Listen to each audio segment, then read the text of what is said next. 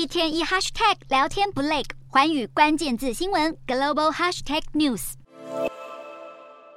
中国驻法大使卢沙野日前受访谈到克里米亚主权议题时，竟语出惊人，表示前苏联国家在国际法上不具有效主权地位，引发欧洲国家群起炮轰。身为前苏联国家的波罗的海三国，包括立陶宛、爱沙尼亚和拉脱维亚。更是气得跳脚，要求召见中国代表说个明白。中国战狼外交大踢铁板，法国媒体也报道，法国外交部已经在二十四日召见卢沙野，要求他解释清楚。至于近期才陷入争议言论风波的总统马克宏，也出面批评卢沙野，并且强调这些国家的疆界不容侵犯。卢沙野誓言风波不断延烧，不止欧洲国家群起挞伐，似乎连中国自家人也看不下去。中国驻法国大使馆事后澄清，卢沙野的评论只是表达个人观点，不应该被过。度解读他的发言也不代表中国政策声明，就连中国外交部也出面切割说法。其实这已经不是卢沙野第一次发表激进言论，触怒其他国家。过去他谈及台海问题，也曾表示应该要由中国人决定台湾命运，引发外界抨击。而许多欧洲国家对于他常年来的战狼外交行径，似乎已经忍无可忍。日前便有八十名欧洲议员共同发表公开信，批评卢沙野严重侮辱相关国家的历史文化以及完整性，明显违反国际法，必须视为。对法国、欧洲伙伴国家安全的威胁。